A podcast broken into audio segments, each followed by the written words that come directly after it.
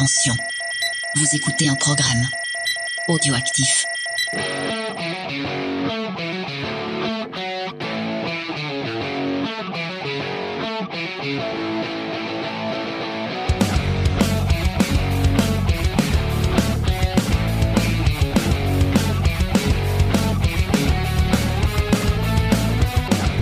Bienvenue dans la Comics Sphere, le podcast qui fait le tour du monde des comics pour vous en présenter ce trésor caché. Je suis votre hôte, Spades, et pour m'accompagner, j'ai recruté le plus vaillant des militaires, Gré Pigeon. Garde à vous Salut Spades Comment vas-tu? Ça va super. Alors, on va parler de quoi aujourd'hui? Ah, on va parler d'un d'un grand comics qui est pas très connu et un comics euh, bah, qui nous parle un peu de guerre de deux grands auteurs, Brian Azzarello et Joe Kubert, et pour ça, on a pris un personnage emblématique qui s'appelle Sergeant Rock, avec le graphic novel Sergeant Rock Between Hell and a Hard Place. Et qu'est-ce que tu peux nous dire exactement sur ce bouquin? Alors, t'as déjà tout dit, tu l'as bien présenté. Alors, on peut juste ajouter que c'est Vertigo qui a sorti ça, que c'est assez récent, ça date de novembre 2003. Et c'est une série en combien d'épisodes? En un, c'est un roman graphique. Oh, un vrai Un vrai. Oh Et ça parle de quoi exactement? Alors, l'action se situe en 1944 dans les forêts allemandes et on est en plein territoire ennemi. Alors, on va suivre la Easy Company menée par le sergent Rock qui va escorter des officiers allemands qu'ils ont pu capturer. Ils vont tomber dans une embuscade et euh, après celle-ci, le sergent Rock va découvrir que euh, certains de ses prisonniers, euh, quatre parmi eux, ont été assassinés pendant la nuit. Alors le, le sergent Rock va être déterminé à retrouver le meurtrier, mais par contre, il va du coup commencer à douter de ses hommes. Au sein même de la compagnie aussi, plusieurs questions vont se poser. Est-ce que ça, à savoir, est-ce qu'on peut considérer qu'un meurtre perpétré en temps de guerre est contraire à l'éthique? Donc, tu l'as compris, c'est euh, c'est un récit de guerre, certes, mais c'est surtout un euh, dans ce roman graphique qui fait une centaine de pages, on va vraiment examiner la, la ligne de démarcation qui existe entre ce qui fait d'un soldat un héros ou alors un assassin complètement sadique. Donc en gros, c'est quasiment un roman policier à huis clos, mais à l'air libre. C'est ça, en temps de guerre, parce qu'on va suivre en même temps les Easy Company qui va s'attaquer à un char. Enfin, voilà, on va voir du mort. Hein. Oui, ça, ça, ça, ça va pas lésiner. Hein. Euh, Franchement, ils ont fait très fort. Mais oui, en fait, le, le truc, c'est qu'il y a une vraie composante euh, thriller à l'intérieur du titre qui est loin d'être inintéressante. Bah, c'est très caractéristique de l'auteur de ce comics, qui, est, Ah. qui n'est autre que Brian Azzarello. Tout à fait, donc euh, que je vais vous présenter. Donc Brian Azzarello, il est né le 11 août 1962, ce qui lui fait donc 56 ans, à Cleveland, euh, dans l'Ohio. Sa mère était restauratrice et son père vendeur, et lui, en fait, bah, pour s'occuper quand il était gamin, il lisait beaucoup de comics, mais rarement du super-héros. Il détestait les comics de super-héros. Qu'est-ce qu'il lisait alors dans sa jeunesse? Qu'est-ce qu'on trouvait? Et ben en fait, il était plus attiré par les histoires d'horreur et de guerre, dont notamment les titres de Joe Kubert, euh, les aventures de Sergeant Rock. Pour lui, les aventures de Batman et Superman, c'était mais quoi, c'était vrai Ouais. sans plus. Mais ça lui a néanmoins donné euh, bah, le goût de l'art et l'envie de devenir artiste. Et donc, il va tenter pour ça de faire des études à l'Institut des Arts de Cleveland en peinture et impression. Un jour de 89, il se dit, oh, pour devenir un vrai artiste, il faut que j'aille à New York. Bon, il regarde les prix, il se dit, bon, bah, je vais aller à Chicago à la place. et bah, donc, il part à Chicago, et vu qu'il a toujours pas un rond une fois qu'il est là-bas, bah, il se retrouve à faire euh, plein de boulots mal payés et difficiles pour essayer de s'en sortir. Notamment, il va faire euh, démolisseur en bâtiment. D'accord. Ou concierge. Bon, je sais pas si tu as déjà vu le look de Azzarello. Ah ouais, il est chaud avec une grosse barbe. Ouais, il a plus un look à la, à la Freddy Krueger que celui du concierge de Scrubs, hein, faut avouer. Donc en fait, ça va être une période très très difficile pour lui. Il va essayer de faire ce qu'il peut, puis quand il peut pas travailler, il faut qu'il se, qu'il s'occupe. Et pour s'occuper, en fait, il va prendre le loisir le moins cher du monde, la lecture. Ouais. Et pour le coup, en fait, il va faire une rencontre déterminante euh, pour son style en découvrant la maison d'édition Black Lizard. Donc en fait, c'est un éditeur spécialisé dans la réédition de romans noirs des années 30 à 60, mais en fait des romans noirs écrits par des seconds couteaux. On parle pas de Dashiell Hammett, quoi. Non, voilà, euh, le plus connu c'est Jim Thompson, qui est un grand grand auteur. Quand même, ouais. Mais tout le reste, en fait, c'est du sous Jim Thompson et de, de la pâle copie de Dashiell Hammett. Mais il adore cet éditeur et surtout, en fait, ce qu'il adore, c'est que cet éditeur vient de couler, donc ça devient très très facile de trouver les bouquins pour pas cher. D'accord. Donc il va lire ça, il va dévorer euh, toutes les publications de Black Lizard et euh, franchement le roman noir, on, remarque facilement la référence dans l'œuvre de, de Azzarello. Et c'est donc euh, aussi à Chicago que ce grand lecteur de romans noirs va faire la rencontre la plus déterminante pour sa carrière mais aussi de sa vie. Par le biais d'amis communs, en fait, il va rencontrer la dessinatrice euh, de comics Jill Thompson qui travaillait alors sur Sandman. Donc ils se rencontrent, ils discutent ensemble, ça accroche bien. Donc elle, elle a un univers euh, creepy, chelou, euh, mignon, on peut dire un peu à la Tim Burton. Ouais, ouais, ça convient bien, ouais. Surtout à cette cette époque-là de sa carrière. Oh, ouais. Et lui, en fait, c'est un, un gros pété du bulbe qui aime bien les romans noirs. Donc ils étaient faits pour s'entendre, hein, on est d'accord. Et euh, comme ils sont en train de discuter, elle lui dit, bah tiens, moi j'adore les histoires de monstres. Et bah elle lui dit, bah tu sais quoi, j'ai écrit une histoire de loup-garou et euh, va falloir que je la fasse lire. Donc je crois que c'est la best technique de drag ever. Hein. Ouais. Et ça marche vu qu'ils vont finir mariés et femmes. Donc il lui envoie l'histoire et elle est scotchée par la qualité de l'écriture de, de Brian Azzarello. Donc elle décide de le présenter à ses éditeurs chez Vertigo et en particulier à Qui est donc euh, très très grand euh, éditeur euh, de l'époque, qui était en plein nervous breakdown parce qu'il en avait plein le cul des histoires ésotériques que publiait Vertigo à ce moment-là. Donc là, on parle de la première moitié des années 90. hein. Donc le, le boss de Vertigo, c'était Gaiman, et il t'avait pas mal de titres à la Sandman et compagnie. Et là, donc, il rencontre un mec comme Azzarello, qui est à l'opposé total de Gaiman, et forcément, ça a été un coup de foudre pour les deux. Malheureusement, ils pourront jamais vraiment travailler ensemble, vu que Statis va mourir euh, peu de temps après d'une tumeur au cerveau. Mais il va tout faire, en fait, pour lancer la carrière de Azzarello avant de partir, en le confiant à son propre assistant, Alex Alonso, qui est un nom euh, très connu du métier maintenant. Donc, Alex Alonso, lui, va continuer le travail de Statis, parce que pareil, il s'entend super bien avec Azzarello, il voit le potentiel. Donc, il va l'aider à finaliser ses premiers travaux chez Vertigo. Donc, euh, ça va être notamment une première euh, courte histoire dans Weird Tales, euh, de Weird War Tales.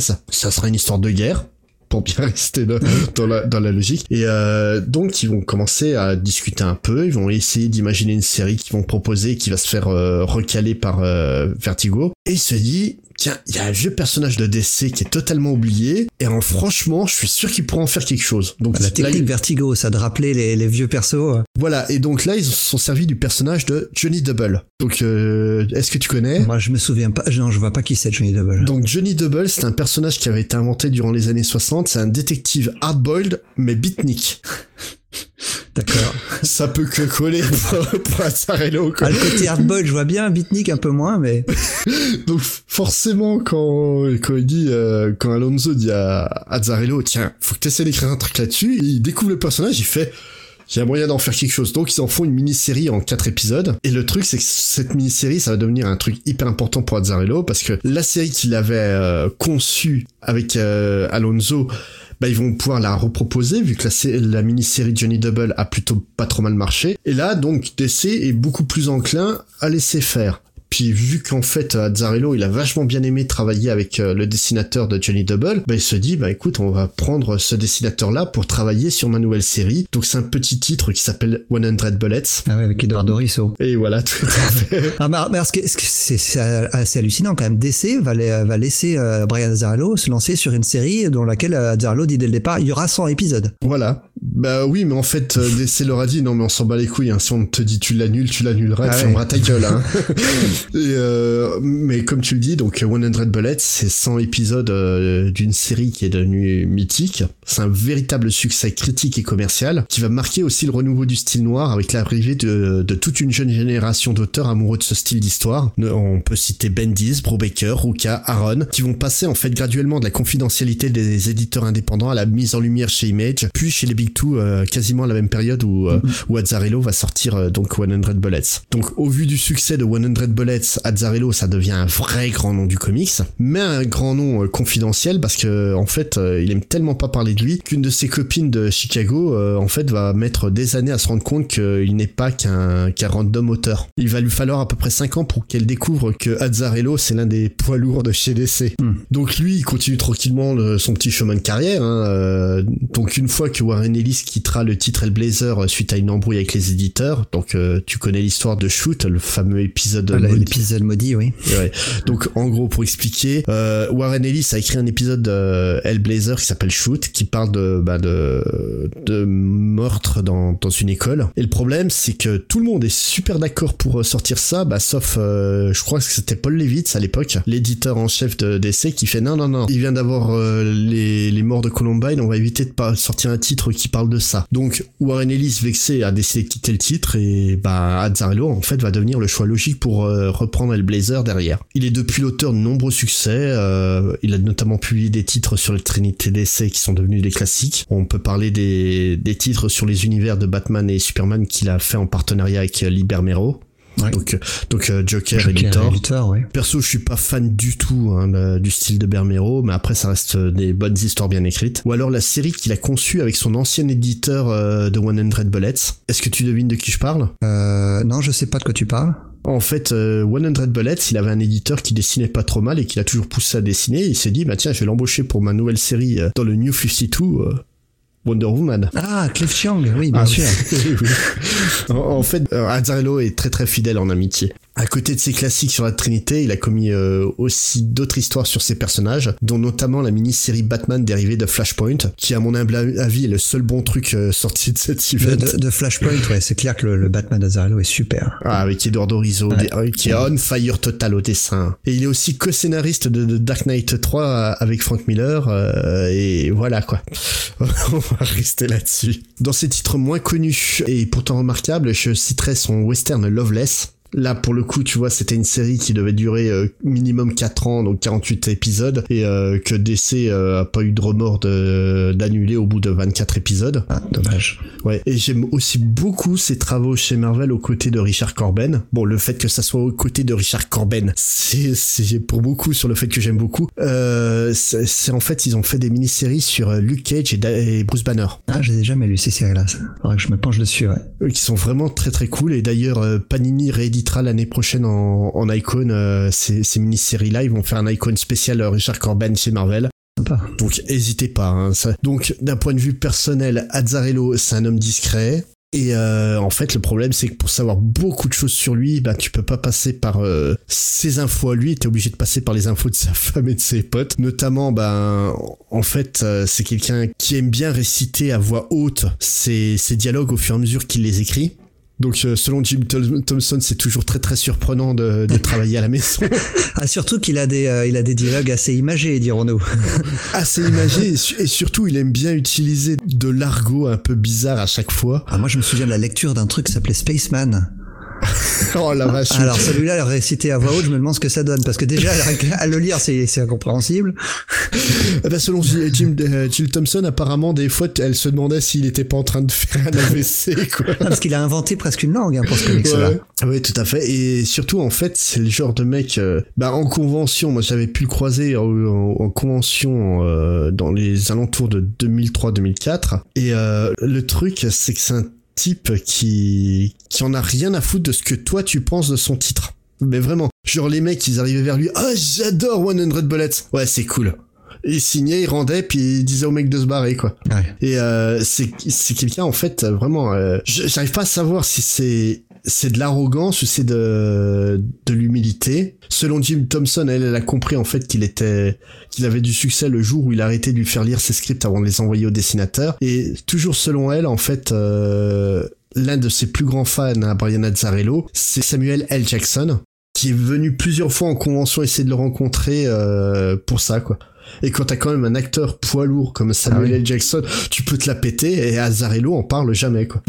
Mais le, le truc, c'est que là, en plus, comme je le disais, il a ses lectures de jeunesse, c'était des comics de guerre et notamment ceux de Joe Kubert. Et je crois que tu vas nous parler de lui. Ah ouais, alors de son vrai nom, Youssef Kubert, ou euh, il se fait appeler depuis Joe Kubert, Joseph, parce qu'il n'est pas né aux États-Unis, Joe Kubert, il est né euh, en Ukraine en 1926, en fait juste à l'honneur de la frontière roumaine, et à l'époque ce n'était pas l'Ukraine, c'était la Pologne. hein. C'est un peu compliqué, mais suite à la Première Guerre mondiale, donc une partie de l'Ukraine s'est retrouvée polonaise. Mais bon, il va pas y rester très longtemps parce que euh, ses parents, euh, Etta et Jacob, vont émigrer à Brooklyn, euh, aux États-Unis, à New York, alors qu'il a à peine deux mois. Ce qu'il faut savoir, c'est qu'en 1926, euh, la communauté juive ukrainienne de l'époque, et comme dans beaucoup d'autres pays européens, était ostracisée. Et l'antisémitisme y a été très très fort, euh, ce qui fait que les juifs vivaient entre eux sans réelle possibilité d'ascension sociale. Euh, alors c'est pas du tout un antisémitisme comme, on trouvait, euh, qui était dû, euh, comme on en trouvait en Allemagne par exemple. Euh, parce que ce qu'il faut savoir, c'est que les Polonais de l'époque avaient peur des juifs pour une raison euh, assez simple. Ils avaient peur que les juifs ne répandent le communisme.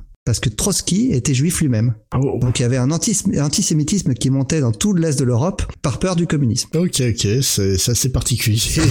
Et donc le père de le père de Joe, Jacob, il en avait lui, il- avait vraiment envie que ses enfants puissent grandir en dehors de la pauvreté, hein, puissent s'élever socialement. Donc il, est- il a décidé d'émigrer aux États-Unis pour offrir un, un meilleur futur à sa famille. Hmm, c'était vers quelle année ça? 1926. Ah oui, à trois ans près, c'était une bonne idée, hein. Ouais, ouais, c'est ça. hein.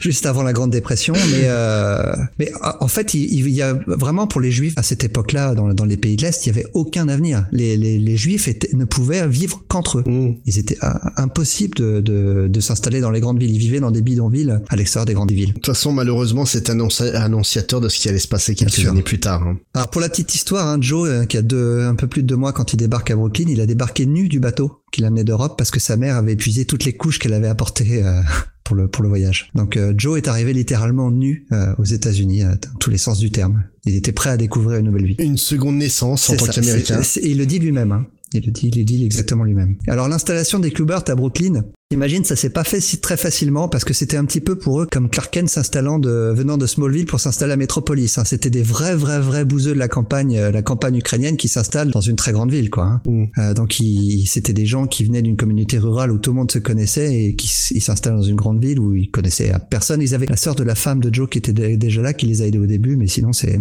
ils ont dû se faire tout seuls. Mm. Alors Joe, lui, par contre, il va très bien s'y faire. Hein. Lui, dès tout gamin, il va commencer à, à sortir, aller tout seul dans les rues et à, et à traîner et à dessiner, notamment sur les trottoirs de New York. Euh, en 2003, dans une interview au journal Jewish Week, il raconte que lorsqu'il avait 3 ou 4 ans, les voisins, ils achetaient des bouts de craie pour qu'il puisse dessiner des images dans les rues. Euh, tellement il était déjà talentueux, euh, les gens voulaient qu'il dessine pour eux. Ah, oui, non, mais de toute façon, quand on voit son trait euh, tout au long de sa vie, on sait que c'était déjà- un prodige. C'est Euh, c'est ça, c'est le Mozart du dessin en fait, euh, Joe Ouais. Kubert. Alors ses parents euh, tout de suite vont se rendre compte du talent du, du fiston et ils vont pas du tout essayer de le dissuader, ils vont même l'aider en lui payant une table à dessin alors qu'il est, qu'il est tout jeune en pleine dépression, ce qui à l'époque est un énorme sacrifice financier pour eux. Mm. Euh, mais ils voyaient d'un très bon œil que leur petit s'intéresse à l'art plutôt que de rejoindre un gang comme beaucoup de jeunes du quartier de l'époque le, le faisaient. hein. Euh, tant et si bien qu'à 12 ans, en 38, il décroche son premier job à 5 dollars la page, ce qui à l'époque est énormément d'argent, et il va pouvoir comme ça apprendre le métier en faisant de l'ancrage, des couleurs Mm. ou du dessin, et euh, il va notamment bosser sur du Archie. Ça, je savais, oui. Je, je savais qu'il a commencé très tôt et, et sur des comics euh, comiques, euh, justement. Mais il va, Les il va, il va vraiment, vraiment tout faire. Hein. Et Ouais. euh, alors, il va aller à la, il va aller dans une, dans, euh, adolescent, il va fréquenter un lycée spécialisé dans l'art, hein, donc la Manhattan High School of Music and Art. Mais en fait, il va, il, il va surtout se faire la main en, en allant directement voir les auditeurs, en proposant ses services, tant et si bien qu'il va passer plus de temps Non, chez les- ces les éditeurs-là qu'à éditeurs, les éditeurs, pas les auditeurs. J'ai dit auditeur, pardon, j'ai dit éditeur. Et euh, en fait, il, il sèche complètement les cours de plus en plus parce que il, il, son, son talent est tellement reconnu par, les, par ses éditeurs, les petits éditeurs qui ont besoin de petites mains, euh, surtout en 1938 et, et encore plus après, pendant la guerre, parce qu'ils vont avoir besoin de gens, parce que les dessinateurs habituels sont partis à la guerre. Oui, et puis, bah, bah, et puis parce que le comics est devenu un marché rentable, ce qui n'était pas le cas vraiment avant, ça.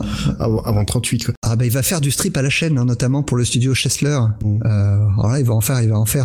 Mais, mais c'est, c'est, mais c'est- il en fait tellement et en fait c'est tellement. euh, Le dessinateur n'est pas n'est pas du tout reconnu que c'est très difficile de savoir ce qu'il a fait. Même lui, il sait plus. Alors il va falloir attendre 1942 pour trouver euh, son. Il a 16 ans à l'époque pour trouver la trace de son premier travail professionnel. Alors que ça fait déjà quelques années qu'il fait qu'il travaille pour les studios. Et il va faire, un, il va dessiner et ancrer tout seul un, un récit de six pages euh, qui s'appelle Blackout dans Catman Comics. Et après euh, trois autres numéros qu'il va faire tout seul, il va passer sur Blue Beetle de Fox Comics.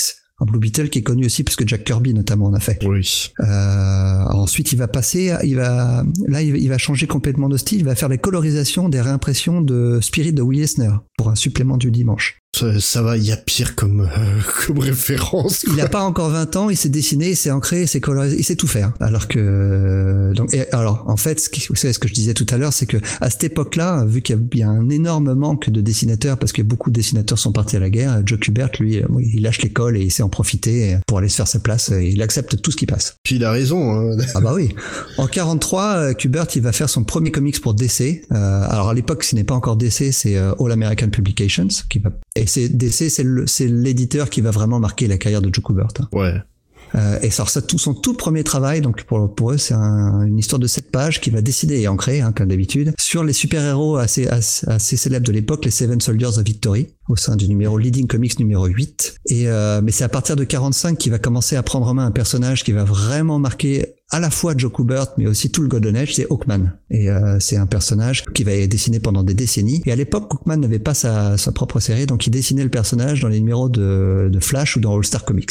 Mhm. Arrive 1950. Alors qu'est-ce qui se passe dans le monde en 1950 On a tendance à l'oublier, mais il y a une autre guerre dans laquelle euh, les États-Unis sont impliqués, et c'est la guerre de Corée. Et euh, Joe Kubert va être drafté, mais il va avoir de la chance, il va pas être envoyé en Corée, il va être déployé en Allemagne. Ouais. Qui, il en parle beaucoup en fait du fait qu'il a eu la chance parce que la, la, majorité de ses copains qui étaient draftés en même temps que lui, qui ont fait l'entraînement avec lui, ben ils sont jamais revenus. On oublie souvent que la guerre de Corée, c'est euh, c'est une guerre qui a fait plus de morts encore que la guerre du Vietnam, euh, et seulement en trois ans. Hein. Oui, ça, et comme on disait dans l'épisode sur, euh, c'était quoi, New Frontier? Ouais. Le problème, c'est que c'est une guerre qui est considérée comme une, euh, une blague, alors que ça a fait des, des millions et des millions de morts. Alors à son retour d'Allemagne, en marge de ses activités avec DC, euh, il devient rédacteur en chef d'un, d'ailleurs qu'il est encore tout jeune, hein, d'une, d'une publication St. John's Publications, où il va produire la toute première bande dessinée en trois dimensions, Three Dimensions Comics numéro 1. Et euh, est-ce que tu sais à combien d'exemplaires s'est vendu ce Three Dimensions Comics numéro 1 Oh allez, ça tape le million 1,2 million d'exemplaires. Oh la vache Et, et aujourd'hui, hein, tous les éditeurs rêvent de faire ça. Euh, et à la même époque, il va créer un personnage aussi qui va qui va devenir important pour lui, euh, le personnage de Thor. Alors pas Thor, le héros nordique, TOR. mais T-O-R. Voilà, c'est le héros de l'ère préhistorique, personnage qui paraît un peu comme Hawkman que sur lequel euh, va revenir au fur et à mesure des décennies de Mhm. sa carrière. Et il va, il va- c'est un personnage qu'on va retrouver à la fois chez Marvel et chez DC d'ailleurs. Et ça, c'était un titre aussi qui était, on parlait la dernière fois des, des revues de poche euh, en noir et blanc qui étaient publiées en France. Thor euh, était souvent Tout à fait. là-dedans. Tout à fait. Bah, J'ai trouvé l'information aussi. Non, moi je les, je les lisais là-dedans. En 55, Kubert va revenir chez DC. Et là, il va revenir sur un style qui va faire, euh, qui va vraiment faire sa carrière sur le style du, du comics de guerre, Mm. avec le Our Ar- Army at War euh, numéro 32. Mais euh, avant vraiment de s'attaquer aux comics de guerre, sur lequel il va vraiment faire ses de, de longues années, il va, il va, il va encore faire un petit peu de comics de super-héros et il va s'illustrer en collaborant euh, au retour de des, des, des super-héros chez DC en ancrant un numéro qui va devenir mythique. Euh, c'est presque le, c'est presque le, le numéro qui lance le Silver Age chez, chez DC. C'est Mm. le Showcase numéro 4 bah oui. Qui marque le retour de Flash. Ouais. Et la série, euh, c'est un petit peu une surprise à l'époque, mais ça va, alors, elle va rencontrer un énorme succès. Et euh, ça, comme je le disais, ça, ça lance carrément le début de l'âge d'ar- l'âge d'argent du comics. C'est le retour du super-héros, hein. Oui, c'est c'est surtout ça. C'est vraiment que c'est la résurrection du style super-héroïque. Qui avait complètement disparu. Ouais. hein. Ouais, non. Après, voilà, c'était quand même une équipe All-Star euh, qui était sur le numéro, quoi, en termes d'auteur d'auteur et de dessinateur. Alors c'était une Fantino au dessin et au scénario, je sais plus. Alors Joe Kubert, hein, on n'arrête pas de parler de différents styles euh, de. Il fait du super-héros, il fait du comics de guerre, il fait du préhistorique. Il est très versatile en fait. Et dans les années qui vont suivre, ça va continuer. Hein. Il va travailler sur euh, sur une série Prin- Prince Viking, puis sur du GI Combat, une série de guerre mettant en scène un personnage euh, qui va devenir très important pour lui, hein, donc le fameux Sergeant Rock. Ouais. Puis après, il va revenir à Hawkman avec Gardner Fox au scénario pour créer une nouvelle version du personnage dans The Brave and the Bold numéro 34. hein. Donc c'est la version du Silver Age qui est très différente de celle qu'on- qu'il a dessinée euh, plutôt dans le, dans le Golden Age. Mhm. Et il va devenir carrément le boss de DC, hein, tout quoi le directeur des publications entre 67 et 76. Mais il dessine toujours euh, notamment les, les comics de guerre. hein. Il va faire du Unknown Soldier, le personnage principal de Star Spangled War Stories. Et il va aussi faire des adaptations de Edgar Rice Burroughs. Il va faire du Tarzan ou du Korak, le fils de Tarzan et Jane. C'était beau, c'est Tarzan, ouais, bordel c'est monstrueux, hein. Oh là là, cette claque à chaque fois Et après, il va éditer hein, pendant de longues années le comics de guerre Sergeant Rock. Il va d'ailleurs, euh, il va d'ailleurs le- avoir le surnom de War Artist à un moment de sa carrière. Mais lui, alors par contre, il va toujours se défendre de mettre en avant la guerre. Bien au contraire, lui, ce qui l'intéresse, c'est pas la guerre, c'est le courage des soldats dans des guerres idiotes qui les dépassent. Et il finissait tous les épisodes qui, euh, de Sergeant Rock euh, à l'époque avec la phrase Make War No More. Qu'il faut voir que cette, euh, c'est la série Sergeant Rock qu'il éditait et qu'il dessinait, c'était dans les années 70 en pleine guerre du Vietnam. Non, et en fait, je crois qu'il a un peu défini ce qui, pour moi, euh, différencie un bon film de guerre qu'un d'un grand film de guerre. Pour moi, un grand film de guerre, il célèbre les gens qui l'ont, qui ont participé pour sauver la, la situation plutôt que simplement le- la gloire de l'Amérique. Ouais. C'est vraiment quand tu prends un film comme euh, ben, le il faut sauver le soldat Ryan ou euh, récemment là le mince, euh, tu ne tueras point quoi, euh, ouais c'est ça tu ne tueras point Ouais, le film de Mel Gibson. voilà, c'est pour moi c'est des grands films de guerre parce qu'ils célèbrent l'héroïsme. Ouais. C'est pas une histoire de pays, c'est pas parce qu'ils sont américains, c'est parce que ce sont des gens héroïques. Et c'est exactement le, c'est exactement le, le motto de, de Joe Kubert. hein. Lui, le- lui, le Mm. surnom de euh, War Artist, ça lui plaisait pas. Par contre, il disait, par- si vous voulez m'appeler l'anti- l'anti-War Artist, là, ça me va. Ouais. L'artiste anti-guerre. Après vo- voilà, lui, lui, euh, comme tu le disais, il est arrivé dans le comics en voyant bah, tous ses mentors euh, partir au front, certains ne pas revenir. Dans les années 50, quand il a quand il a fait la guerre de Corée, comme tu le disais, la plupart de Ah, ses... il a pas fait la guerre enfin, de Corée. hein, ouais, non mais voilà, quand, il a participé à l'effort de Voilà. guerre, mais il l'a pas quand, fait quand- lui-même. quand il était, euh, en fait, il était dans les communications, si je me rappelle bien, en fait. euh, et euh, le truc, c'est qu'il a vu bah, tous ses copains de, de, de son âge ne pas revenir. Ouais. Et euh, comment tu peux être pour la guerre quand tu vois ça, quoi? Alors ce qu'il y a, hein, faut euh, pour pour revenir à une note un peu plus légère, pourquoi en fait un quelqu'un qui déteste la guerre autant a été choisi pour dessiner des, des comics de guerre C'est à cause de son style visuel, Ouais. qui était très atypique pour l'époque, parce qu'il a un style très brut, très puissant, et ce qui le rendait parfaitement adapté pour capturer la, la brutalité du combat. Et lui, justement, il était très content de pouvoir rendre hommage aux héros de la guerre et, juste, et, et dénoncer la guerre en elle-même. Ouais. Donc c'était c'était une très bonne très bonne combinaison. Ouais. Alors il va quitter euh, son poste chez DC en 76 pour fonder sa propre école de dessin avec sa femme Muriel, la, la- ce qui est devenu maintenant la très célèbre Joe Cobert School of Cartoon and Graphic Arts, qui est située dans le New Jersey et c'est une école qui est toujours active aujourd'hui et qui a formé un nombre impressionnant de professionnels euh, qui sont qui sont euh, travaillent actuellement dans l'industrie. Hein, on peut citer. Alors la liste elle est longue comme le bras. hein. Alors j'ai juste cité, euh, je vais juste citer Shane Davis, Amanda Connor, Alex Maliv, Lee Wicks, euh, pour citer quelques-uns qui sont euh, très aujourd'hui. Rex hein. Morales qui fait qui a un style très très très proche vraiment de Ouais. Joe Kubert mais même Lee Wicks hein, tu vois l'influence de Kubert dans son dessin. Bien sûr.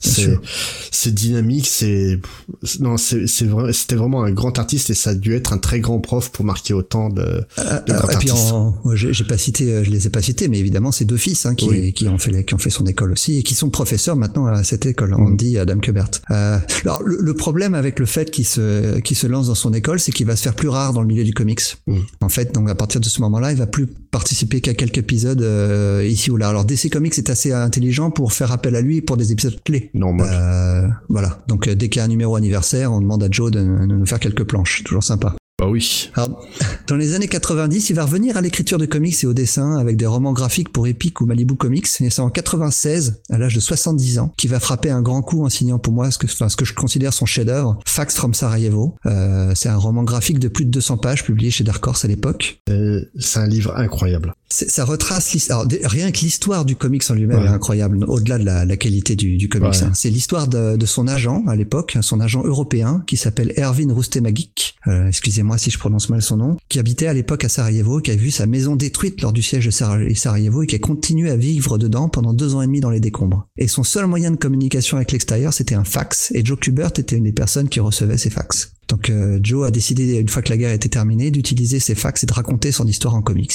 Donc c'est un véritable récit euh, de vie en temps de guerre, euh, et, et Joe Kubert va en faire un, récit de bande dessinée qui est au-delà du poignant et bouleversant, et qui lui vaudra entre autres un Eisner, un Harvey Award du, du meilleur roman graphique. Un vrai, vrai, vrai chef non non c'est un des bijoux de, de la bande dessinée pour moi c'est c'est vraiment un, un bouquin j'en suis pas sorti indemne à l'époque où je l'ai découvert quoi Ce qui, est, ce qui est absolument hallucinant, c'est de voir les, les planches de Kubert et puis après en, intercalés sont les fax, les Ouais. vrais fax qu'il a reçus euh, et on se rend compte, on, on voit les pages et on, on voit les atrocités et, et après en lisant le fax, on se rend compte que Kubert en fait a été euh, comment dire n'est pas allé presque euh, n'est pas allé aussi loin que ce que son ami lui racontait dans les fax. hein. C'est c'est terrible. c'est on se rend compte en fait que la réalité est tellement pire que tout ce que Kubert pouvait mettre en en image Terrible.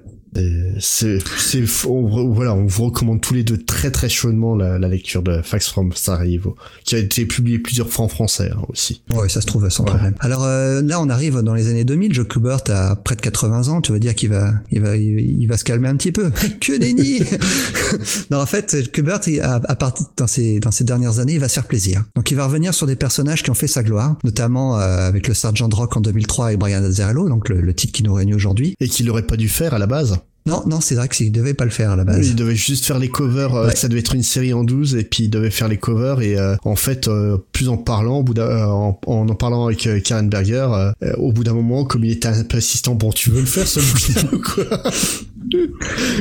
Non vraiment c'est Alors, moi, je, moi, je trouve que sur le livre, hein, si on peut revenir vite fait, il a un style vraiment euh, très épuré. Hein, c'est Ouais. très différent de, de ce qu'il faisait sur les Sergeant Rock, euh, qui- sur lesquels il travaillait 30 ans avant. Hein. Bah, je pense qu'en fait, euh, le truc, c'est que pour tenir euh, les délais, Mm. sachant qu'il a fait les illustrations, l'ancrage et la couleur, je pense que c'est pour ça qu'il a dû épurer son style énormément. Ouais. Après, ça donne un côté, euh, on en parlait justement avant d'enregistrer, ça donne un côté très européen euh, au, euh, aux comics. La, la, la, colorisation, la colorisation aussi contribue à ça, avec des, Ouais. des couleurs très pastel, euh, qui, qui débordent même des, qui débordent même des personnages. C'est Ouais, euh, très euh, particulier. hein. Et no- notamment, il y a une euh, le personnage d'une femme qui apparaît vers la fin du comics. Ce personnage a des physiquement a des caractéristiques qui font très Manara dans le visage. Ouais, ouais. C'est d'accord.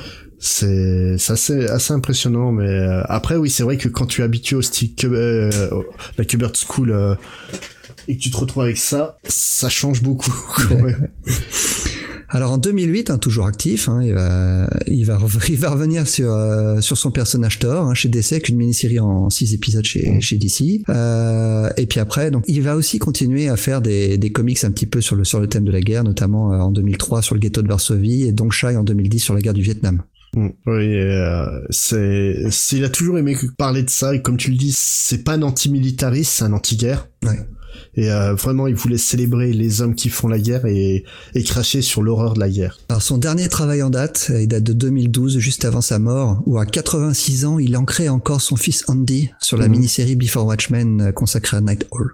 Et il est, euh, il est mort avant, avant de finir la série, je crois qu'il a fait trois des six épisodes. Ouais. Et, euh, il y a là, et c'était euh, pour moi une des Ah, C'est de Des bonnes séries, ouais. de- c'est de c'est une des Before rares très bonnes séries de, de Before Watchmen. Après, euh, le, justement en 2012, donc euh, Brennan Azzarello était dans une, euh, une convention et euh, donc un- un- lors de, de la conférence, un des, un des fans a, deman- a posé la question par rapport à la mort de Joe Kubert, comment il avait vécu ça. Et Azzarello, en fait, c'est a eu un moment où euh, ben il a laissé montrer son côté euh, sensible et il a répondu au, à- après un silence. Quand j'ai reçu le message, j'étais avec mes enfants et ils m'ont tous demandé ce qui n'allait pas. Euh, j'ai juste dit que qu'un très bon ami à moi était parti. Tout le monde dit qu'il va nous manquer, mais en fait non, on va se souvenir de lui et c'est ça la grande différence. Je trouve que c'est très juste. Hein. Joe Kubert a marqué vraiment le, le comics ben, de son empreinte, de son style. Personnellement, euh, je vais partir sur un, un petit point personnel. Pour moi, si j'essaie de remonter sur le la plus ancienne image que j'ai vue de ma vie, bah, je remonte en fait à une pub pour Sergeant Rock qui était au dos des, des fascicules de poche dont on parlait la dernière fois. Ouais. Et c'est c'est un dessin de Joe quoi. Où t'as le Sergeant Rock euh, mitraillette au point qui est qui court vers le lecteur. Et euh, d'une certaine partie si j'aime autant le comics euh, aujourd'hui c'est parce que lui m'a donné le goût quand j'étais gamin et il m'a redonné le goût quand j'étais adulte avec Fox from Sarajevo. C'est pour moi un dessinateur qui est très très important ouais. mais justement tu disais qu'il a fait euh, toute sa beaucoup une grande part de, de sa carrière dans les comics de guerre Euh, tu peux développer un peu ça? Ah bah, les comics de guerre, c'est un genre qui existe depuis à peu près aussi longtemps que les comics, c'est-à-dire Oui. depuis les années 30. Euh, alors on l'a déjà raconté ici plusieurs fois, le comics moderne ça vient du strips, notamment des funnies qu'on trouvait dans les journaux de l'époque, et c'est suite au succès de Action Comics et de Detective Comics qui, euh, on a les, en gros les vrais premiers super-héros, euh, Superman et Batman, que les comics ont vraiment changé. On est dans un comic, dans un contexte géopolitique mondial vraiment difficile à cette époque-là, hein, 1939, et euh, on, on peut presque considérer donc que les comics eux-mêmes sont nés de la guerre. Ce qu'il faut voir, c'est que les enjeux sociaux, c'est la, la préoccupation euh, primordiale des lecteurs à la fin des années 30, je- avant la guerre. Donc c'est pour ça que les, à l'époque, les lecteurs aimaient bien que les super-héros allaient se battre contre ceux qui exploitaient la crise à leur propre avantage. On peut penser aux premiers antagonistes de Green Lantern, Superman, Batman, c'est souvent des hommes d'affaires corrompus ouais qui maltraitent les travailleurs pauvres euh, pendant la, la dépression. Et alors, une fois que la Grande Dépression se termine, il faut va, va- falloir trouver de nouveaux antagonistes. Et, et ça tombe, ça tombe bien entre guillemets. Hein, mais euh, les comics vont commencer à s'in- s'intéresser euh, bah, aux méchants qu'on trouve euh, outre-mer, hein, notamment euh, les, les- le japonais, euh, qui les- le Japon qui vient d'attaquer la Chine, ou aussi la menace allemande qui, qui commence à peser sur l'Europe. C'est pour ça qu'on va trouver des histoires comme ça, de, les toutes premières histoires qui s'en prennent comme ça aux Allemands ou aux Japonais, c'est dans Terry les pirates de Milton Caniff. Oui exact Mais avant de s'intéresser à la Seconde Guerre mondiale, qui, alors là pour le coup pendant la Seconde Guerre mondiale, euh, les comics de guerre ça va y aller, hein, mais ce seront des comics vraiment de, de, de propagande. Hein. C'est pour des raisons évidentes, on aura beaucoup de comics qui montreront à quel point les méchants allemands, les méchants japonais face aux gentils, euh, face aux gentils américains. Mais avant de parler de la Seconde Guerre mondiale, il y a, il y a eu d'autres d'autres guerres qui ont dû donner lieu à des comics. Alors là je vais un, je fais un saut dans le temps complètement dingue. Euh, dans un style dans, dans un style tout en violence et très abrupt. Par exemple, 300 de Frank Miller chez Dark Horse en 98 raconte la, la bataille des Thermopyles en 480 avant Jésus-Christ. C'est un Tout à comics fait. de guerre. tout à fait Alors la, la guerre de 100 ans aussi a, lieu, lieu- a donné lieu à des comics, notamment euh, un comics écrit par Warren Ellis en 2007. Mhm. Euh, On pourrait aussi citer la version illustrée du roman de Stephen Crane de Red Badge of Courage pour en apprendre davantage sur la guerre civile américaine. Alors la première guerre mondiale, il y a aussi quelques comics, mais pas, pas, tant que ça, hein, mais euh, notamment la Charlie's War, c'est un, un, comics euh, britannique qui était publié en 75, qui est, qui est carrément étudié à l'école en, Angleterre. Oui, non, mais c'est un excellent, euh, un excellent comics. Hein. C'est, je conseille la lecture. Hein. C'est un comics en fait qui est assez proche de ce que de ce que faisait Joe Kubert à l'époque, euh, qui était qui était pas du tout sentimental, qui était pas du tout des comics de propagande, mais c'était vraiment, ça montrait le, le ça, ça, ça c'est un comics vraiment qui faisait honneur aux héros et mais qui dénonçait clairement la guerre. Mmh. Oui, non, c'est vraiment un très très bon comics. Mais, l'ennemi, l'ennemi n'était pas du tout vu comme un comme un héros, mais c'était plus, c'était un petit peu, euh, on, on, voyait l'ennemi comme on voyait le héros. Euh, c'était c'était des comment dire des personnages qui qui subissaient la guerre, chacun chacun dans leur camp. C'était très différent de ce qu'on avait dans la Seconde Guerre mondiale, où euh, vraiment on avait une vague de comics qui était très très manichéen. Oui, où, euh, où t'avais le fameux chien jaune avec les dents euh, très longues et compagnie. exactement, et c'est pour ça que j'allais citer Captain America, donc la fameuse couverture du premier Captain America hein, chez Timely Comics en 80, en 41, où on avait Captain America qui mettait son coup de poing dans la figure d'Hitler. Oui, et Superman aussi l'avait fait aussi plus tard. Et, et, nombreux éditeurs vont s'engouffrer dans la brèche hein, pour et vont faire un, des, des, comics à l'appel pour glorifier le soldat américain euh, dans, dans, tout un tas de, de, récits de propagande dans lesquels les Japonais c'est souvent soit des lâches, soit ils sont euh, de montrés de, de, manière complètement raciste. Hein, tu le disais, mmh. donc les Japonais avec les longues dents. Euh, voilà. Il va falloir attendre en fait l'après-guerre hein, pour voir des comics qui vont avec des séries plus complexes, euh, notamment dans, dans, dans, un vrai âge d'or du comics de guerre entre les années 50 et 70. C'est en fait pendant les guerres de Corée et les guerres du Vietnam que on va avoir les meilleurs comics sur la Seconde Guerre mondiale. En fait, on en parlait dans l'épisode New Frontier aussi de ça, c'est justement suite à la Seconde Guerre mondiale, les comics de super-héros ont périclité parce qu'au final, T'avais un héros chez toi qui s'allait lire euh, les aventures d'un héros qui n'existait pas quoi. et, surtout que les auteurs de l'époque avaient eux-mêmes connu la guerre. Hein. Mm. Joe Simon, Jack Kirby ou Leisner, ils ont fait la guerre. Donc quand, ils sont revenus, bah ils ont voulu raconter leurs histoires. Et mm. euh, donc c'est c'est normal. Et euh, mais même si donc il y avait des guerres à l'époque-là, eux ils racontaient les la guerre qu'ils avaient vécue. C'était aussi plus facile de raconter l'horreur de la guerre en parlant d'une vieille guerre dans laquelle les Américains étaient revenus en héros que de, que de parler de la guerre de Corée que, dont tout le monde se fichait. Hein. Oui, donc c'est ça, c'était la différence principale, ouais, c'était vraiment le ressenti entre les deux guerres, quoi. Alors les tout premiers comics qui, qui n'étaient pas euh, complètement manichéens et chauvins, euh, ce que j'ai pu recenser, c'est ils viennent de Two Fisted Tales en 50 et Frontline Combat, Frontline Combat en 51 chez EC mmh. Comics. Mmh. Et notamment, Frontline Combat, il y a une, une couverture très célèbre dans laquelle on voit un jeune orphelin en pleurs un, un genre d'orphelin coréen, pardon, en pleurs. Mm. Ce qui était euh, inimaginable pendant la Seconde Guerre mondiale. Ah, ça pouvait t'envoyer en, en prison, même à l'époque où ils ont publié ça, quoi. Ouais. Alors donc dans, cette, dans ce fameux âge d'or du comics de guerre, il y a quelques titres qui ont tiré leur épingle du jeu et qui sont toujours très très célèbres maintenant, hein, qui ont duré très longtemps. Alors, on peut citer pêle chez DC, Black Hawk, J Combat, le Unknown Soldier, chez Charlton Comics, Battlefield Action, Fighting Army, Fighting Marines, et chez Marvel, hein, notamment, on a eu euh, Sergeant Fury and his Holding Commandos. Mm. C'est des séries qui ont duré longtemps. Hein. Euh, chez DC, Sergeant Rock a été créé en 59 par Joe Kubert et Robert Kenninger dans les pages de Or Aminatoire 83 et c'est devenu une, une, vraie icône du comics américain. Euh, bah, c'est devenu l'icône du GI quoi. Bah, c'était même même au-delà de l'icône du GI, enfin c'était un, un, un, vrai vrai héros de, euh, de comics aussi populaire à l'époque que, que, peut l'être Spider-Man, Captain America, euh, Batman. Mm. Oui, bah après sa sa retraite euh, de la guerre où il est devenu je crois général ou, ou, quelque chose comme ça Rock par, par la suite. T'avais de nombreuses histoires des années 70 de Batman où Rock venait prêter main forte à Batman. La, série va, prendre, va même changer de nom. Hein. Army at War va devenir euh, Sergeant Rock en 77 et ça va durer jusqu'en 88. D'ailleurs, la plupart des séries de guerre qui étaient centrées sur la Seconde Guerre mondiale vont plus ou moins s'arrêter au milieu des années 80. Euh, le genre va péricliter, euh, un petit peu comme le genre de super-héros avait périclité après la Seconde Guerre mondiale, mais dans l'Amérique des années Reagan, les comics de seconde, sur la Seconde Guerre mondiale, ça n'a plus grand intérêt. Par contre, va y avoir toujours un comics de guerre pendant les années 80 c'est pas du tout rigoureux historiquement, très centré sur l'action. Est-ce que tu vois de quoi je veux parler? Euh, Non, du tout. G.I. Joe Oh oui C'est un, vrai comics de guerre, mais bon, c'est complètement euh, complètement euh, loufoque, avec à sa tête Larry Hamar. Hein. Et savais-tu qu'à la base, G.I. Joe ne devait pas être euh, G.I. Joe, mais une, une série dérivée de Sergeant Fury? D'accord, non, je ne savais pas. Ouais, parce que je, l'ai pas dit, mais G.I. Joe vient de Marvel. Hein. Ouais, en fait, le pour créer la série, à la base, ils voulaient donc créer une, une unité euh, militaire un peu farfelue à la Marvel, quoi, Ouais. qui était dirigée en fait par le par le fils de de Nick Fury. D'accord. Et euh, le truc, c'est que comme au même moment, euh, la ligne de jouets euh, G.I. Joe est revenue est revenu plus ou moins à la mode. Oh, bah, tu peux tu peux enlever le moins. Hein. C'était carrément. à la non, mode à en fait, non, non. À ce moment-là, en fait, le- la série était même pas lancée. La, la série de jouets était pas lancée. C'est en fait G.I. Joe était une série de jouets des années 60-70. Tu te rappelles des Big Jim que nous on a eu? Ouais, bien sûr. en fait, Ouais. c'était ça, les G.I. Joe à la base. Et euh, donc la, euh, le- la gamme de jouets avait périclité. Il parlait justement suite au succès des, des gammes de jouets euh, euh, mince, euh, E-Man and the Bastard of, euh, Oui, Universe. les maîtres de l'univers, oui. Voilà, il parlait de relancer une nouvelle série de jouets et justement Marvel s'est mis en contact euh, avec le, le fabricant de G.I. Joe, c'est je sais plus, je crois que c'est Hasbro de mémoire. Ouais, ça devait être Hasbro, ouais. Et euh, donc ils, ils avaient été les voir, ils en ont parlé. Et en fait, ils ont conçu euh, en collaboration la, la gamme de jouets. D'accord. Et les, et les comics qui, ont, qui en ont découlé, le, et Voilà. le dessin animé. et- Mais à la base, ça devait être un nouveau Sergeant Fury, quoi. Sauf que c'était Sergeant Fury Junior. Alors, et, et maintenant tu vas me dire, et de nos jours, qu'en est-il? Et de nos jours, qu'en est-il?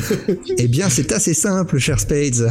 Le genre existe toujours, mais avec des, en fait, c'est euh, maintenant, on a de temps en temps quelques mini- mini-séries sur des événements ponctuels. Alors, t'as un auteur qui, euh, qui, s'est- qui s'est fait le- l'expert des- de ces séries sur la guerre, c'est Garfénis. Mhm. Euh, c'est une de ses spécialités. Il publie régulièrement des anthologies de guerre hein, chez à peu près tous les éditeurs. Il a, il a signé Enemy Age chez DC, War Story chez Vertigo, Nick Fury chez Marvel, War Story chez Avatar, Battlefield chez Dynamite et ainsi de suite. Mais en dehors de Ennis, les comics ayant pour thème la, la Seconde Guerre mondiale ou le comics de guerre en général, ils ont vraiment commencé à disparaître dans les années 90 et on, va voir apparaître un sous-genre euh, grâce à Joe Sacco qui est un journaliste qui en 93 avec sa série Palestine publiée euh, chez Fantagraphics va raconter les horreurs du conflit israélo-palestinien mais sous la forme d'un reportage illustré. Et euh, on, va en avoir plusieurs de ce style-là dans, dans toutes les années 2000 euh, euh, et la guerre en Irak aussi aura le droit à quelques comics, mais, euh, mais très très peu, hein, parce que le, le, le- en fait le conflit est rarement montré de manière frontale. C'est souvent un décor pour raconter une histoire en milieu hostile, comme Pride of Baghdad de Brian Kevon ou, euh, ou alors le shérif of Babylon, de Tom King ce que je pense, ce que j'étais en train de penser, ouais. Mais il y a une- un vrai comics de guerre sur la guerre en Irak, moi j'en connais pas. Je t'avouerai que là, je, je sèche un peu. Ça doit certainement exister, mais c'est passé sous le radar. Donc si un, un auditeur euh, en connaît un, on le remercie d'avance de nous le citer, quoi. Mais bon, on va on va revenir sur le sur le, le, le comics dont on parlait aujourd'hui, notamment qui met en, en scène le sergent Rock et son sa, sa compagnie euh, qui, qui est très très célèbre, la fameuse la fameuse Easy Company. Oui, en fait, l'escouade de, de Rock, c'est donc euh, historiquement la Easy Company qui est en fait une des plus grandes unités militaires euh, de la Seconde Guerre mondiale. Donc, de son vrai nom, la seconde compagnie du second bataillon du 506e régiment d'infanterie parachutée de la 101e division aéroportée. On va continuer à les appeler Easy Company si ça dérange personne. Donc en fait, elle a été composée officiellement de 140 hommes. Et au final, elle en a compris 360 dû aux différents remplacements et, Ah oui. et ça fut, ce fut l'une des unités les plus vaillantes lors des combats en Europe. Elle a été créée en 1942 au- en Géorgie, au clan Takoa, pour préparer l'invasion de l'Europe. Donc le concept des unités aéroportées, c'était ultra récent à l'époque. Personne ne savait ce que c'était. Et tu as tous ces gens qui venaient euh, s'engager dans l'armée suite à la Pearl Harbor. En fait, il y a eu un vrai mouvement de, de foule pour que les gens viennent euh, viennent à l'armée. Quoi. C'est les recruteurs se battaient pour en euh, pour refuser les gens. Et t'as eu des personnes qui se sont suicidées parce qu'ils ont été euh, Ah ouais, ouais, recalés à, à l'armée quoi. Donc tous ces gens-là sont euh, sont dans les bases militaires et les différentes unités appellent. Donc euh, pour euh, l'armée de l'air, venez ici pour le pour l'infanterie hein. et pour l'aéroporté venez là. C'est quoi l'aéroporté? Donc c'est simple, on te prend, on te balance en parachute derrière les lignes ennemies et si tu survis, bah, on essaie de les prendre à revers. Étrangement, ça attirait très peu de candidats. Hein. Ah ouais, il fallait, fallait être un peu tête brûlée, quoi. Donc du coup, pour euh, pouvoir recruter, ils ont doublé la solde de base de ceux qui s'inscrivaient. Donc à la place euh, du salaire de base, ils touchaient l'incroyable fortune de 100 dollars par mois pour aller au suicide potentiel. Donc 100 dollars de l'époque, ça équivaut quand même à 1548 dollars d'aujourd'hui. Ça reste pas fou, hein. Soit à peu près de 1346 euros. Donc, en fait, les membres de la Easy Company ont été entraînés au Tentacoa parce que oui, ils ont quand même trouvé des tarés hein, pour euh, pour aller se faire buter en parachute pour 100 dollars par mois. Ils, ils furent dirigés donc par le capitaine Sobel qui va les, les pousser à s'entraîner, mais dix fois plus que les autres unités. Notamment les, en- euh, les obligeant à, à gravir le mont Kuraï, qui fait, qui est en fait la montagne qui est juste derrière le camp, presque tous les jours. Et euh, Kuraï, en fait, euh, en Cherokee, ça veut dire quelque chose comme se dérer sans seul. Ce qui va devenir en fait la devise de de la Easy Company, euh, donc euh, We Stand Alone. L'entraînement de sous les ordres de Sobel est tellement dur et éprouvant que ça a uni tous les hommes grâce à la haine qu'ils voient à leur supérieur. Ils le détestaient tellement qu'ils sont tous devenus mes super potes. Ouais, c'est l'entraînement d'avant Full Metal Jacket. Voilà, en, en fait, c'est ouais, c'est c'est plus ou moins ça, quoi. Et euh, le truc, c'est qu'ils étaient vraiment, mais beaucoup plus unis que toutes les autres unités du clan Takoa. Donc, euh, en fait, euh, chaque euh, le Le E de Easy Company, en fait, c'était le, pour montrer que c'était la division E du clan Takoa. Et donc, selon tous les membres de cette Easy Company, c'est cette union qui leur a permis en fait de survivre tous ensemble à tout ce qu'ils ont vécu, quoi. on survive tous ensemble. Oui, Ouais, non, enfin, beaucoup ceux qui ont- survécu. Non, mais voilà. ceux, ceux qui ont survécu depuis le, depuis le temps quoi. Le problème avec Sobel, euh, au-delà du fait qu'il soit tyrannique, c'est surtout que c'était, euh, bah, disons qu'au niveau euh, terrain d'opération, c'était un peu une chèvre, voire totalement. Il était incapable de mener ses hommes correctement, il les, il les faisait tomber dans tous les traquenards possibles et compagnie. Donc, du coup, bah, les, les sous-offres de la Easy Company, ils sont fait, ouais, non, on part pas au front avec lui, il en est hors de question. Et, euh, ils ont refusé, euh, ils se sont fait donc condamner, euh, pour euh, rébellion, et ils ont perdu donc leur grade de sous-off, ils sont devenus troufions de base au sein de la Easy Company. Mais le, le général s'est dit, ouais, non, là, on va pas les envoyer avec lui, ils ont peut-être raison au final, quoi. Donc Sobel, en fait, a été balancé euh, en tant que qu'instructeur dans d'autres camps. La Easy Company, pourquoi elle est devenue aussi légendaire? Parce que c'est tout simplement l'une des rares compagnies à avoir participé à tous les grands combats en Europe. Elle a fait le débarquement euh, en Normandie, où ils vont s'illustrer notamment en prenant le, manoir de Brécourt. Et la manière dont en fait euh, le, capitaine de l'escouade va décider de la manière dont ils vont prendre le, manoir de Brécourt est encore étudié dans les écoles militaires aux États-Unis aujourd'hui. Et euh, ça va les mener jusqu'au nid d'aigle de, Hitler et à occuper l'Allemagne. Où notamment, bah, ils vont découvrir et euh, libérer le camp de concentration de Landsberg. En fait, la plupart des images d'archives qu'on possède sur les camps de concentration sont dues à cette libération. Le général euh, de la 101e, donc euh, Max Davenport, Taylor, a décidé, en voyant les horreurs qu'il y avait dans ce de- d'utiliser une nouvelle technologie des médias pour conserver la mémoire de ces atrocités. Il a aussi ordonné aux unités en place d'aller chercher les habitants de la ville à côté, pour les forcer à être témoins de ce qu'ils avaient toujours refusé de voir, et à enterrer eux-mêmes le- les cadavres des suppliciés du camp. Donc dans les autres combats euh, légendaires de la Easy Company, on a tous les combats qu'ils ont fait pour l'opération Market Garden, où euh, les alliés les alliés ont essayé de reprendre les ponts aux Pays-Bas pour euh, pouvoir contourner la, la ligne Siegfried. Donc c'est l'équivalent de la ligne Maginot euh, allemande, sauf que là ça a marché, ça gênait vraiment hein, la progression. Et euh, donc comme ça ils ont pu pénétrer plus facilement en Allemagne et ça les a amenés quand même jusqu'à la bataille des Ardennes. Donc je ferai pas le résumé de toutes ces batailles parce que chacune d'entre elles euh, se mériterait un épisode de, de 2 à 3 heures. Mais par contre, je vous, je vous conseille euh, d'aller vers l'excellente euh, série télé Band of Brothers qui euh, qui était donc produite par Spielberg et Tom Hanks. Euh, de, ça doit dater de 2001, quelque chose comme ça. Ah ouais, je, ouais, je, je pensais pas que c'était aussi vieux que ça, mais ouais. Ah si si, Je me, me souviens, je me souviens très bien de cette série. C'est marrant parce que tu, tu parles de toutes les batailles et en fait elles sont. euh, Il y a un épisode qui est consacré à chacune de ces batailles. Le premier premier épisode qui est consacré à l'entraînement avec David Schwimmer, je crois, qui joue l'instructeur. Voilà, tout à fait. ouais. C'est c'est une série où euh, on a des très très bons acteurs, hein, Damien euh, Damien Lewis notamment, qui joue des rôles principaux. C'est vraiment une excellente série. qui C'est une des.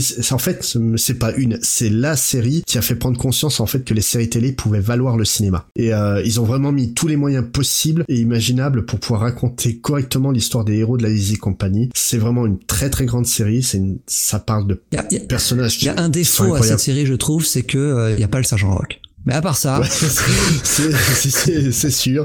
L'autre truc qui m'avait beaucoup marqué avec cette série, c'est qu'en fait, avant chaque épisode, on avait des interviews des, des survivants de la véritable Easy Company. Et c'est déjà l'occasion de voir le visage de, de vrais héros. Et c'est surtout en fait l'occasion de voir comment 50 ans après les événements, parce que oui, euh, car- 1945 et puis euh, et puis le début des années 2000, euh, il y, a, plus de 50 ans de passé. Bah, les blessures, elles restent ouvertes. Où euh, notamment il y a une des questions euh, par rapport au débarquement, où euh, justement euh, une des questions posées c'est euh, et comment vous le vous l'avez vécu la mort de tous vos copains et l'un d'entre eux répond on essaie de pas y penser. Et en fait, le truc, c'est qu'au moment où il dit ces mots-là, il y a tout qui lui revient en tête, et tu vois la douleur dans son visage, réellement. Comme quoi, t'oublies jamais réellement. Bref, pour euh, revenir à la Easy Company, euh, elle sera démobilisée en novembre 1945 dans ma Bourgogne natale, à Auxerre ou Auxerre, comme on est censé prononcer correctement. Mais l'héritage, en fait, reste très vif. En fait, la 101e aéroportée n'est plus du tout une division aéroportée. Donc théoriquement, on n'est plus censé l'appeler comme ça. Ah oui, parce qu'ils se sont fait lâcher euh, au, moment du débarquement, mais après. Oui. Non, non, non, mais en fait, la, la 101e division d'infanterie, elle existe encore aujourd'hui aux, aux États-Unis. C'est donc la division de de, de, la Easy Company, mais elle n'est plus une division aéroportée, elle est juste une division d'infanterie de base. Mais pourtant, on continue à l'appeler la 101e aéroportée parce que justement, c'est en hommage à tous les membres de, la Easy Company, de la Able Company et de toutes les de la Fox Company et de toutes les autres unités qui ont été lancées dans le ciel de Normandie en, à cette époque. Elle est l'une des unités les plus décorées, les plus honorées des, des États-Unis. Elle fait et elle est en partie responsable du fait que la génération née entre la la Grande Dépression et le début de la Seconde Guerre mondiale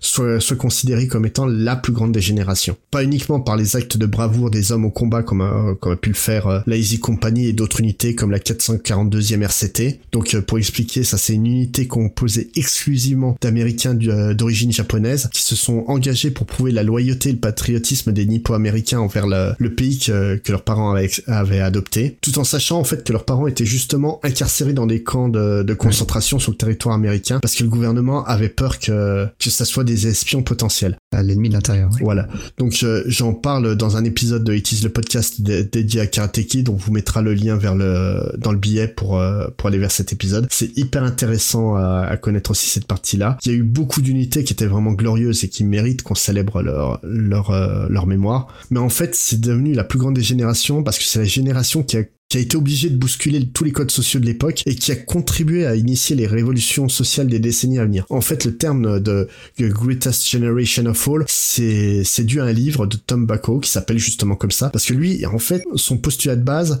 c'est que c'est cette génération qui a vraiment préparé le terrain de toutes les luttes sociales à, venir. Par exemple, tu connais le, le fameux dessin euh, de, des années 40, le We Can Do It, de, mm de G. Howard Miller. Donc, mm-hmm. aujourd'hui utilisé par toutes les luttes féministes euh, comme étant le symbole qu'une femme peut faire le travail d'un autre, d'un homme. Et en fait, c'est un dessin qui date de, de, de 1943, qui était justement pour, euh, c'était un dessin de propagande pour l'embauche des femmes dans les usines, parce que tout simplement, bah, les usines, elles étaient vidées de leur force, force de travail. Tous les hommes étaient partis à la guerre. Ah oui. Mais par contre, avec les usines, elles tournent. Donc, il a fallu, en fait, embaucher des femmes pour faire le boulot. C'était euh, deux ans avant, ça aurait été totalement impensable. Et euh, le truc, c'est que voilà, du jour au lendemain, on s'est retrouvé à être obligé de faire l'impensable, laisser les femmes faire du travail d'homme. Donc de nombreuses femmes ont quitté leur doux foyer pour s'occuper de métiers qui n'étaient pas pour elles officiellement, comme ouvrières dans les usines, mais aussi des métiers plus prestigieux. Et pour ça, je vais prendre l'exemple de Hazel Ying Lee. Vu son nom, tu devines à peu près l'origine euh, de cette femme?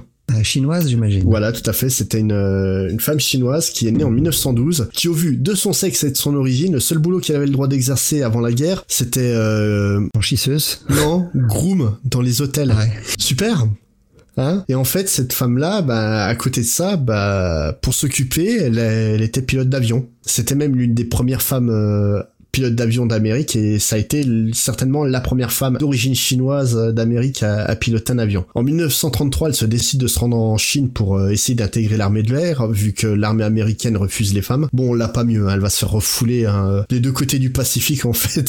ça, ça aime pas les, les femmes euh, à l'armée. Mais bon, elle reste là-bas parce que euh, elle trouve un boulot de pilote de ligne. En 1937, t'as donc l'invasion de la Chine par l'armée japonaise, et elle, à ce moment-là, elle, est dans la ville de Canton, et elle va superviser l'évacuation de la ville pour euh, essayer de protéger les habitants des, bombardements. Et suite à ça, elle se dit, il faut que je défende le pays de mes parents, le pays où j'habite, je vais retenter de, rentrer dans, l'armée de l'air. Bah toujours pas, ça passe toujours pas, donc elle rentre aux États-Unis. Lors de la Seconde Guerre mondiale, vu le manque de, de pilotes euh, hommes pour transporter et tester les avions sur le territoire américain, eh ben, elle va rejoindre une unité de pilotes femmes qui sera rattachée à l'armée pour effectuer le travail. C'est donc les, celles qu'on va appeler les WASP, Women Air Force Service Pilots et elle va en devenir vraiment une, euh, une figure emblématique. Bon, ça va pas se faire sans mal, notamment euh, dans les histoires rigolotes. Euh, un jour, elle a dû atterrir en urgence dans un champ du Midwest L'agriculteur qui voit un avion descendre et qui voit une asiatique euh, enlever enlever son masque est parti en mode oh putain les japonais débarquent et a commencé à lui courir derrière fusil au poing. Bon il a fallu la police hein, pour euh, que, que l'armée après euh, vienne prouver qui elle est. Mais le truc en fait c'est que l'armée va toujours refuser de reconnaître les WASP comme étant une vraie unité militaire. Ce qui est pas cool parce que c'est quand même des femmes qui font le boulot pour l'armée quoi. Eh oui. Mais des femmes dans l'armée, quelle blague. Mais reste que l'existence de Hazel, l'existence des Wasp, l'existence de toutes les femmes qui ont été dans les usines pour souder, rifter, faire des boulots de vrais bonhommes, même si c'était temporaire, ça a eu un impact beaucoup plus important qu'il y paraît. Parce que la génération qui suit, bah, lorsque les femmes de la génération qui suit ont voulu sortir du cadre professionnel dite féminine, comme infirmière ou secrétaire, et que la société a tenté de les remettre à leur place en leur disant mais non, c'est pas des boulots de femmes, bah, elles se sont pas laissées faire parce que leur mère avait démontré que oui, they can do it. Du coup, elles ont commencé à ouvrir leur gueule, et le fait, c'est que là, elles avaient le soutien de nombreux hommes qui, comme elles, avaient vu leur mère faire des travaux d'hommes, et qui ne comprenaient plus cet argument de oui, mais les femmes ne peuvent pas le faire. Bah oui, quand t'as vu ta mère euh, souder un, un B52, euh, tu, on peut plus te dire que, que c'est pas possible. Et en fait, c'est comme ça, par exemple, que les WASP ont pu être reconnus comme une véritable unité militaire et euh, des vétérans de la Seconde Guerre mondiale. Tu sais en quelle année? Ça a été reconnu officiellement? J'ai peur. 1977. Ah ouais. À, à cause de l'acharnement du colonel Bruce Arnold, qui était en fait le fils du général Ap Arnold qui avait créé et dirigé les WASP à l'époque, et lui en fait de voir toutes ces femmes qu'il avait trouvées extraordinaires dans son enfance, bah, même pas être traitées comme de la merde parce qu'elles n'existaient pas. Officiellement, elles n'existaient pas. Bah, il était pas d'accord, il a commencé à, à gueuler, il a révélé l'existence des WASP, le dossier euh, militaire a été libéré en 1975, et grâce au dossier militaire, en fait, il a pu avoir l- l'appui du public. Et donc, depuis 1977, chacune des WASP ont pu être reconnues comme étant des vétérans, de la guerre mondiale et des militaires. En 2009, euh, pour couronner le tout, Obama leur remettra la médaille du Congrès aussi. Et pour en revenir à Hazel Dingley, elle va mourir en fait suite à un crash dans l'exercice de ses fonctions en novembre en 1944. Trois jours avant que ses parents n'apprennent la mort de leur fils lors des combats en Moselle. Tu dis là que c'est pas de bol. Ouais, ouais, pas de bol. Ouais. Bah attends, hein, parce que la fils de puterie euh, du gouvernement US de l'époque est sans limite. En fait, Victor et Hazel Yeagley euh, étant morts, les parents ont voulu les enterrer décemment. Mais malgré les services rendus à la nation, ils ont pas eu le droit de les faire enterrer euh, là où les parents le voulaient. Parce que, ah bah non, c'est des Chinois, on va pas les enterrer à côté des Blancs. Père. Ouais, donc tu trouves ça dégueulasse. C'était pas une question. Hein. et en fait, chef. et en fait, les camarades de Hazel et, et Victor, bah aussi, ils ont trouvé ça complètement immonde, Ouais. malgré le fait que eux soient blancs. Eux, ils ont pas eu de problème hein, pour euh, pour se battre ou travailler aux côtés de Chinois. Donc pourquoi ils auraient un problème à ce que les Chinois sont enterrés à côté de blancs Donc ils se sont battus aux côtés des, des parents Yingli pour permettre qu'ils soient enterrés euh, côte à côte euh, dans le même cimetière. En fait, c'est un des changements que va apporter cette génération pour la suivante aussi. C'est par exemple, tu savais que pour euh, la bataille des Ardennes, Eisenhower avait plus de soldats blancs euh, pour euh, renforcer les, les unités en place, dont la Easy Company notamment. Mhm. Donc du coup, bah, comme il était à court de soldats blancs, bah, il a fait non non la ségrégation euh, des armées, on s'en on s'en contrefou. Amenez-moi des hommes pour euh, compléter les effectifs. Je vais pas envoyer mes mes bonhommes au casse-pipe parce qu'ils sont pas assez nombreux. Donc en fait, plus de 2000 euh, soldats noirs qui étaient euh, cantonnés dans des unités spéciales Renoir hein, à l'époque. Ah oui. En fait, bah, ils vont se retrouver à intégrer des unités blanches. Le truc, c'est qu'en fait, ils ont rejoint des unités où euh, beaucoup de soldats avaient des idées préconçues. Bizarrement, t'as beau avoir tous les préjugés que tu veux, quand tu es en train de te battre côte à côte avec un homme, tu t'en fous de sa couleur de, de peau et, et de ses origines. C'est tout ce que tu veux, c'est rester en vie et ce qui reste en vie.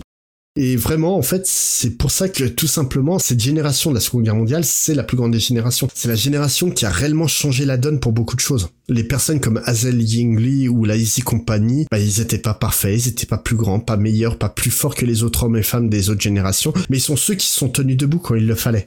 Que ce soit pour sauver le monde comme l'a fait la Easy Company sur le front, comme pour tenir leur pays à flot malgré les circonstances exceptionnelles, comme a pu le faire euh, Hazel Yingli et les, les Wasp. Et le plus souvent, en fait, euh, ils le font avec humilité. Quand on leur en parle, pour eux, ils ont rien fait d'ex- d'exceptionnel. Ils ont juste fait ce qu'ils avaient à faire à un moment euh, qui était horrible. Et avec ça, je crois qu'ils ont rendu le monde meilleur. Il y a aussi le côté, euh, je, je pense, hein, et cette génération est considérée comme la plus grande des générations parce que c'est une génération qui a gagné leur- sa guerre. Hum, Les, autres- les générations qui ont suivi ont toutes perdu leur guerre. oui, Et aux États-Unis, euh, c'est forcément important. Euh, parce que des héros, on en trouve dans toutes les guerres. Oui, mais c'est... Et le, le fait aussi qu'on on parle moins de la génération d'avant, celle de la Première Guerre mondiale, elle est liée aussi, je pense, au fait que la, était beaucoup moins, la presse était beaucoup moins euh, présente, euh, présente, ouais, et importante qu'elle a pu l'être après. Non, et, et en fait, le truc, c'est que la, la Seconde Guerre mondiale, euh, la Première Guerre mondiale, je veux dire, pour les Américains, elle était anecdotique. Ouais. La, la- pourtant, ils, ils- Oui. pourtant, ils ont perdu du monde aussi. Hein. Ils ont perdu du monde, mais ce que je veux dire, c'est que tout simplement la, la Seconde Guerre mondiale, ça a été quelque chose de, bah, de beaucoup plus grand, parce que là, ils avaient un réel méchant Ah ouais. en face. C'était plus juste des ennemis, c'était vraiment arrêter le mal. Le, on parlait de Band of Brothers euh, tout à l'heure. Il y a l'épisode 9 qui est dédié à la libération du camp de, de concentration de Landsberg. Cet épisode, faut s'accrocher. Là, en fait, c'est le moment où euh, les soldats ont compris ce qu'ils ont, pourquoi ils étaient là.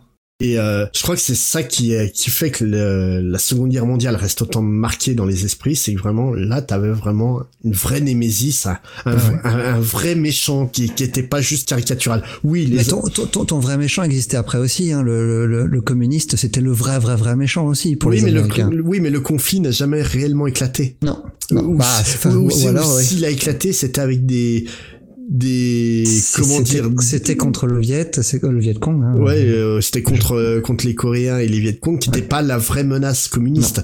Ça- Il y aurait eu un vrai conflit armé contre euh, contre Staline, ça aurait pu être différent. Mais euh, le fait est qu'on avait que des méchants de seconde main quoi. C'est un peu comme si dans les films de ninja si tu mettais euh, le lieutenant en méchant principal quoi. Mais bref, euh, en fait, Sergeant Rock, je présume que tu n'as pas trouvé de chiffre de vente. Si, si, si, j'en ai. Dans le classement des graphiques novels de l'année 2003, Sergeant Rock Between Hell and Hard Place ne se classe que 48ème. Oh. C'est un peu dommage, mais bon, c'est comme ça, voilà. Par contre, si- alors si on veut se le procurer maintenant en version originale, c'est pas facile parce qu'il a pas, il a été réédité, je crois, une fois en 2011, mais il est complètement épuisé maintenant. Euh, donc, faut essayer de le trouver d'occasion. Par contre, en VF, est-ce que est-ce qu'il a déjà été édité ce titre? À ma connaissance, non. Donc si je me trompe et que Panini l'a sorti, s'il est sorti, c'est uniquement chez Panini. Ouais, ça c'est sûr qu'Urban l'a pas sorti, non. Voilà. Et, et d'un côté, est-ce que j'ai envie que euh, Urban le sorte? Oui, parce que c'est un très bon titre. Ça, il mérite d'être lu. Mais d'un côté, en fait, euh, s'il collerait pas dans les collections euh, Urban. Oh, il y a des collections indé, euh, pourquoi pas. hein. C'est non, mais c'est typiquement en fait le type de titre qui mérite une édition particulière, qui a en fait le, le style très générique d'eau noire et compagnie de Comé Urban. Pour moi, ça serait desservir le titre. Ouais. C'est un, un peu comme si on te publiait euh, Fax euh, Force Sarajevo comme un random comics. C'est tu peux pas te le permettre. On peut aussi imaginer, enfin, se dire que c'est quand même dommage que ce titre-là soit jamais sorti, que les- l'essentiel ce serait qu'il sorte euh, pour que les, les lecteurs Ouais, français puis- puissent le lire, quoi. C'est c'est pour ça que d'un côté j'aimerais bien qu'il sorte Ah, quand même. bah Donc ouais. Urban, euh, bouge-toi le cul. Donc euh, on, on va se quitter en musique comme euh, d'habitude. C'est toi qui as choisi la musique cette fois-ci, Voilà. avec une musique très récente, très Ah d'époque. oui, oui, c'est du Glenn Miller. en fait, euh, Glenn Miller était un grand, grand musicien de jazz euh, de de l'époque euh, de où se passe ce comics. C'était quelqu'un qui euh, avait décidé de contribuer à sa manière à l'effort de guerre en divertissant les soldats. Donc, en courant 1944, il a, il a décidé de traverser l'Atlantique pour aller faire écouter sa musique à tous les soldats qui étaient cantonnés en Angleterre pour préparer le- le débarquement. Il a juste fait 800 concerts pour les soldats et il a mystérieusement disparu euh, en avion alors que son avion survolait la Manche en 1944 parce qu'il venait en France pour, euh, pareil, divertir les soldats. Donc on se quitte avec Moonlight Serenade qui est certainement un de ses titres les plus connus. Allez, à bientôt. Au revoir. hein.